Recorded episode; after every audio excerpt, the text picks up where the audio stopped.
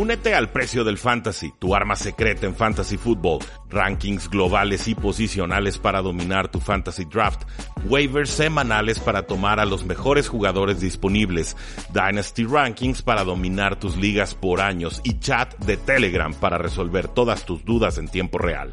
Visita stam.store diagonal precio NFL o da clic al link en este episodio para suscribirte.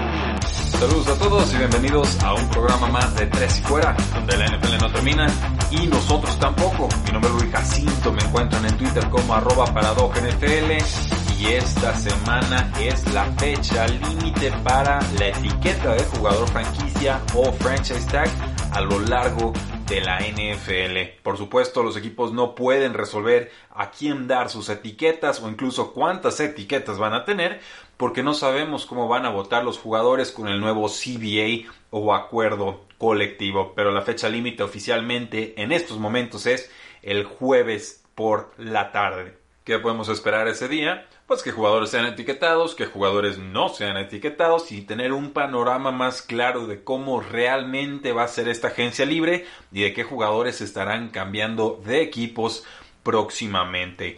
¿Qué jugadores probablemente reciban o no reciban la etiqueta? Ya subimos un episodio al respecto la semana pasada, los invito a buscarlo, pero se están sumando algunos otros nombres. Por ejemplo, parece que las Panteras de Carolina no van a aplicar la etiqueta de jugador franquicia al cornerback James Bradbury, una noticia que me sorprende, no le quieren pagar esos 15 millones de dólares anuales, entonces el jugador va directito a agencia libre. Creo que la NFL lo quiere, creo que va a tener muchos eh, interesados en contratar sus servicios, creo que será el cornerback mejor pagado en esta agencia libre. Por ahí se habla de los Jets de Nueva York que acaban de cortar a su fracaso de contratación Tremaine Johnson y con eso estarían liberando eh, algo de dinero para tratar de contratar a Bradbury. Eh, con los Steelers, pues parece que sí le van a aplicar la etiqueta de jugador franquicia al linebacker Bud Dupree. Y este es un jugador que tardó mucho en explotar. Está con 27 años, pero hasta ahorita tuvo realmente las capturas que podrían acreditarlo como un no fracaso de draft. Antes de esta temporada 2019, en serio, Bud Dupree era peor que un cero a la izquierda. En el 2019 logra 11.5 capturas, 68 tacleadas, 16 tacleadas para pérdida y 17 golpes de coreback. El asunto aquí es que me parece que no generó más presión que la que había generado en otras campañas.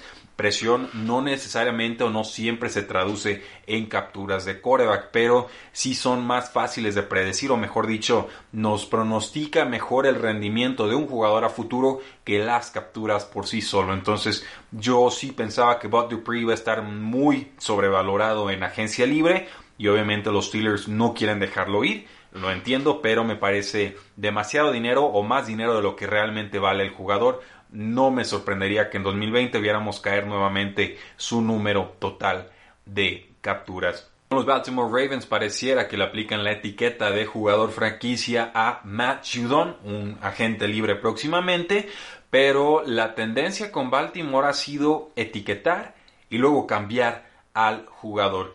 Baltimore no es un equipo que desaproveche la oportunidad de acumular picks y si puede adelanta los picks que recibiría de forma compensatoria en un futuro a valor presente. O sea, firmo, el logro el trade y así ya tengo el pick o la selección de draft en estos momentos en lugar de tener que esperarme a la temporada siguiente. Mejoró mucho como pass rusher Matt Judon, pero también creo que se debe a este esquema tan agresivo que tienen los Baltimore Ravens en cuanto a los blitzes. Fue el equipo que más blitzes mandó y eso me hace pensar que más que el jugador explotando, que tiene que aprovechar el esquema que le ponen sus coaches, más bien estaremos hablando de que el entorno infló de alguna manera la producción de Matt Judon y entonces ahí podríamos tener quizás una advertencia para algún equipo que estuviera interesado en firmarlo. Con los Patriotas de Nueva Inglaterra se habla de Tom Brady en los Titans, se habla de Tom Brady en Las Vegas Raiders, se habla de repente con los Chargers, no compro tanto eso.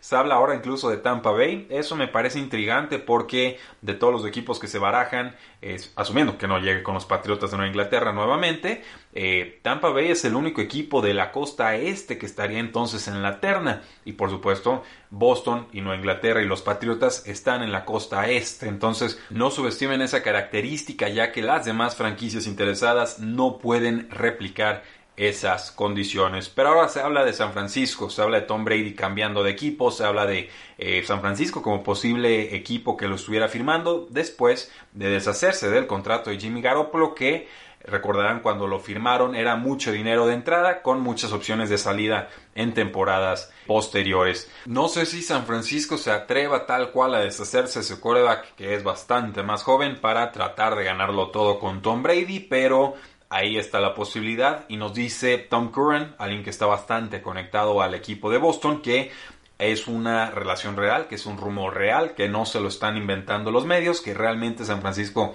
está considerando ese cambio. Finalmente la última palabra la tendrá Tom Brady y sigo creyendo que si cambia de equipo se va a los Tennessee Titans. Nos dice Mike Reese de ESPN Boston que cree que los Patriotas le van a ofrecer 25 millones de dólares anuales a Tom Brady por eh, renovar, que serían 5 millones menos de lo que el mercado le estaría ofreciendo, hablando específicamente de las Vegas Raiders, que ya le está ofreciendo 30 millones por año, o eso nos apuntan eh, los medios. Falta ver si se aplica o no el nuevo CBA. De ahí se van a derivar muchas condiciones contractuales, pero recuerden que los jugadores pueden negociar sus nuevos contratos a partir del 16 de marzo. Con eh, los Dolphins, pues nos dicen que están interesados en el agente libre Devin McCourty, el safety de los Patriotas de Nueva Inglaterra. No debe de sorprender esto. Su head coach es el ex coordinador defensivo de los Patriotas, Brian Flores, un jugador muy talentoso. Para mí, todavía de los mejores safeties en toda la NFL, gran recorrido de campo, gran lectura, seguro en las tacleadas, tiene experiencia previa como cornerback, simplemente un jugador que a pesar que ya está con 32 años es muy y muy completo. Definitivamente una pieza que los Patriotas de Nueva Inglaterra deberían considerar retener. Se habla incluso de una posible etiqueta de jugador franquicia, pero no sé si el salario o el espacio salarial de los Patriotas esté para pensar en eso. Otro jugador de los Patriotas que quieren los Dolphins y que probablemente vayan a perder los Patriotas de Nueva Inglaterra sería el guardia ofensivo Joe Tooney, uno de los mejores guardias en toda la NFL. Y la mejor forma de saber que un guardia es bueno es cuando casi nadie se sabe su nombre y siempre es titular, porque significa que no está perdiendo sus snaps y significa que es confiable para el equipo. Tooney pues ya trabajó en el mismo tiempo que estaba Brian Flores con los Patriotas de Nueva Inglaterra, del 2016 al 2018, está a punto de cumplir 28 años y en serio, uno de los mejores linieros interiores en toda la NFL, creo que va a cobrar por muy lindo dinero y que esto lo deja fuera del rango que podría estarle pagando Nueva Inglaterra. Con los Saints descubrimos que probablemente le van a estar aplicando un first round tender a la gente libre Tyson Hill, este jugador tan versátil que tanto nos está presumiendo Sean Payton. Y este first round tender significa que los Saints pueden igualar la oferta de cualquier equipo en la agencia libre y si lo hacen pues se quedan con el jugador. Pero si no logran igualar esa oferta, el equipo interesado en firmar a Tyson Hill tendría que pagar una primera ronda, lo cual me hace pensar que probablemente nadie valora a Tyson Hill tanto como los Santos de Nueva Orleans y que entonces estaría cobrando 4.66 millones de dólares en el 2020. Es mucho dinero, mucho dinero para un jugador de 29 años que ha intentado 13 pases en su carrera, pero nos confirma que los Saints lo quieren, lo valoran y que quieren y piensan retenerlo. Con los Washington Redskins nos enteramos que el tackle izquierdo Trent Williams quiere una extensión de contrato, lo cual ya sabíamos, pero que está esperando cobrar 20 millones de dólares anuales y eso es muchísimo dinero para alguien que no jugó un solo snap la temporada pasada. Eh, tiene 31 años, no jugó nada, ni un solo snap por el pleito que tuvo con Washington, estuvo en huelga.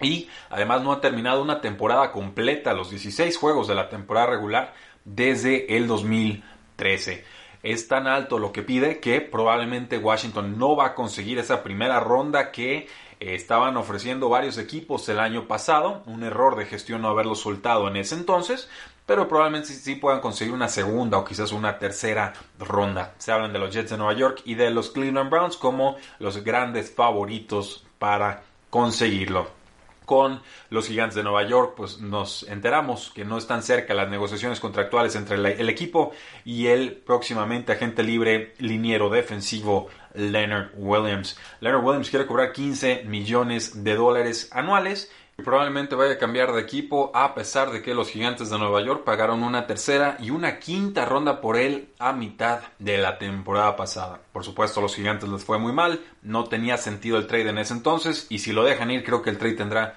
aún peor calificación. Y hay algunas renovaciones a lo largo de la NFL, equipos que se están anticipando a la agencia libre. Eh, mencionamos brevemente el sábado a Austin Eckler, renueva por 4 años y 24.5 millones de dólares, 15 de ellos garantizados, se convierte en el corredor número uno de los Chargers.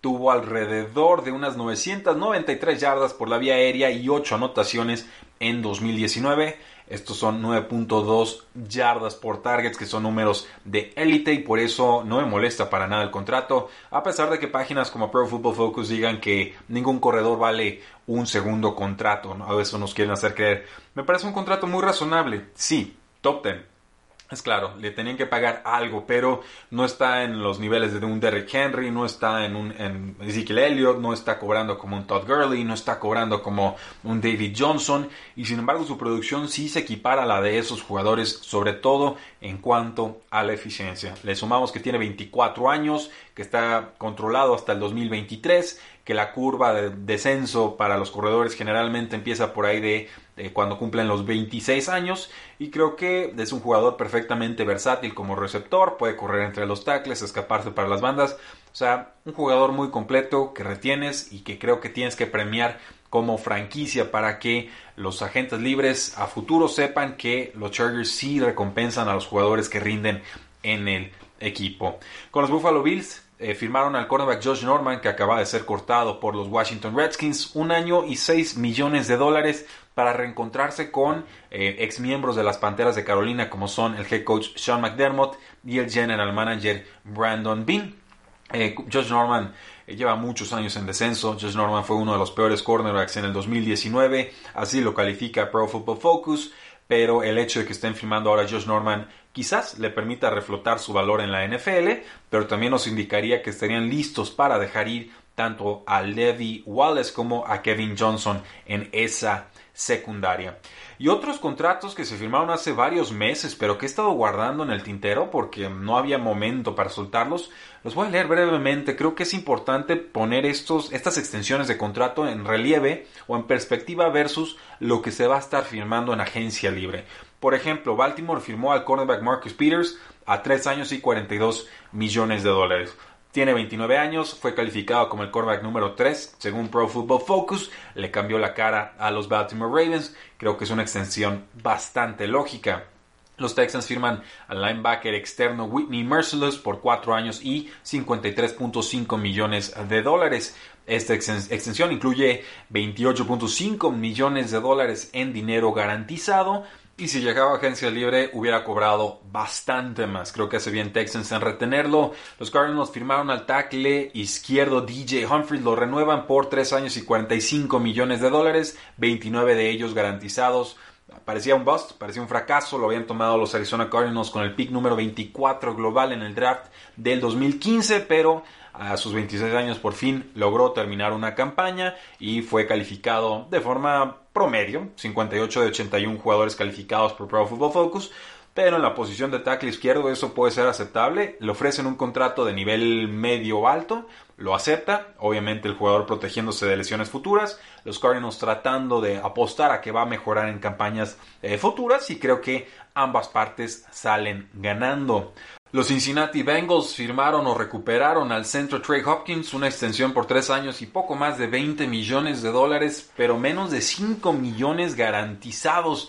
Uno de los mejores jugadores que tienen los Bengals en su línea ofensiva permitió solamente 5 capturas jugando todos los snaps del año pasado. Es un contrato muy amigable, poco menos de 7 millones anuales y esto es, es muy buen valor. La verdad creo que Cincinnati negoció muy bien este contrato. Los Osos de Chicago renuevan al safety Eddie Jackson por cuatro años y poquito menos de 59 millones de dólares, controlado por muchísimo tiempo hasta el 2024. 33 eh, millones de dólares garantizados, 22 de ellos completamente garantizados. No entiendo cuál es la diferencia entre estas dos cantidades. Supongo que una es por lesión y la otra, los 22 millones de dólares, es a lo que le tendríamos que poner más eh, atención. Pero cobrando 14.6 millones de dólares anuales se convierte en el safety mejor pagado en toda la NFL. Dos veces llegó al Pro Bowl, ha tenido 51 tacleadas, dos intercepciones y un fumble forzado en más de mil snaps desde que empezó esta temporada 2019. O sea, tuvo números bastante impresionantes y obviamente Chicago no quería dejarlo ir. Los Raiders renuevan al guardia izquierdo Rich Incognito, dos años 14 millones de dólares, 37 años, muchos problemas extra cancha, pero se comportó dentro de lo que cabe en esta temporada pasada creo que pues cumple, creo que es un jugador que no desentona para bien de los, de los Oakland Raiders que ahora son las Vegas Raiders, pero no es la clase de personaje que yo quisiera tener en un roster más joven, no, no me parece ejemplo necesariamente, aunque pues bueno, tiene un valor posicional y obviamente los Raiders están muy cómodos con él, tanto que le ofrecieron y ya aceptaron la renovación. Con los Raiders, pues también renuevan al corredor Jalen Richard, dos años, 7 millones de dólares. Es el especialista atrapando pases en terceras oportunidades, el clásico change of pace back.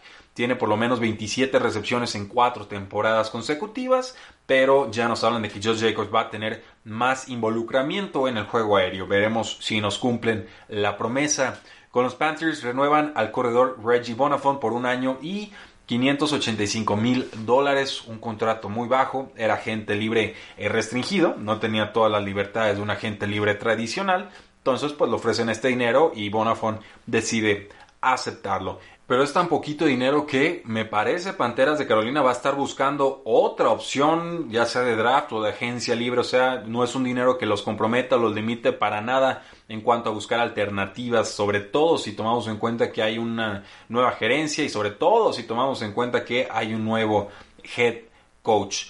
Con los Jacksonville Jaguars aceptaron o tomaron la opción de equipo del receptor Chris Conley, un jugador prometedor que fue el número 3 del equipo la temporada pasada récord en su carrera en cuanto a total de recepciones con 47, también en cuanto a yardas eh, logradas 775, llegó de Kansas City, un jugador con condiciones atléticas superlativas y que de alguna manera se entendía tanto con Gardner Minshew como con Nick Foles, un volado ahí para rondas de doble dígito en sus ligas de fantasy football, está a punto de cumplir los 27 años. Con los Packers renuevan al pateador Mason Crosby, 3 años, 12.9 millones de dólares tiene pues 38 años o va a tener 38 años cuando se le agote este contrato. Mejor dicho, ha acertado el 84% de sus goles de campo y 96% de sus puntos extras en este 2019. Y por último, los Texans eh, renuevan por tres años a su punter Brian Anger. Un año sólido, estuvo top 15 en su posición, promedió 46.2 yardas por, eh, y por despeje. Y bueno, el, más del 52% de sus despejes quedaron dentro de la yarda 20 rival, lo cual es bastante bueno en la NFL. Entonces Houston retiene al punter Brian Anger hasta el 2022.